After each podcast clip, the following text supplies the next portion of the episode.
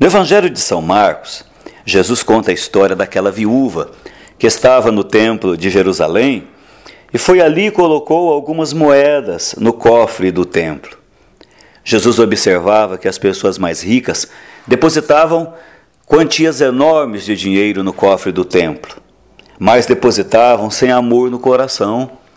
Colocavam a sua oferta só para mostrar que tinham, só para mostrar ostentação.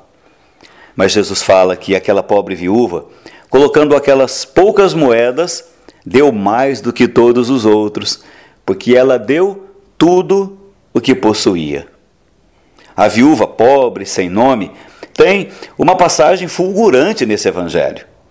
A cena se passa lá no templo de Jerusalém, no recinto do famoso templo. E ali, sabe quantos cofres existiam? Treze cofres destinados às esmolas dos judeus. As moedas tilintavam, causavam admiração. Meio envergonhada, a viúva depositou ali suas moedinhas, as menores que circulavam em Jerusalém, e Jesus então elogia. Fala que ela deu de sua pobreza, ela deu a sua própria vida. Nós também somos chamados, minha gente, a entregar a Deus toda a nossa vida, todo o nosso coração, todos os nossos sonhos, nossas esperanças, nossos sofrimentos colaborando também com a obra evangelizadora da igreja.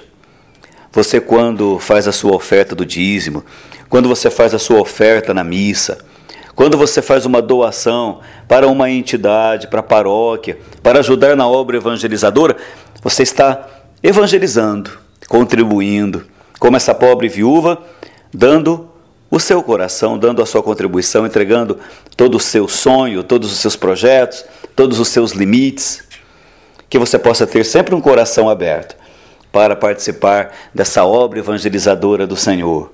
Como essa pobre viúva, fazendo a sua oferta com toda a fé. Deus retribui com graças, com bênçãos, com seu perdão, com a sua misericórdia, com o seu amor a quem doa com alegria. Que você possa ser generoso e generosa como essa viúva do Evangelho. E você vai fazer parte do reino de Jesus.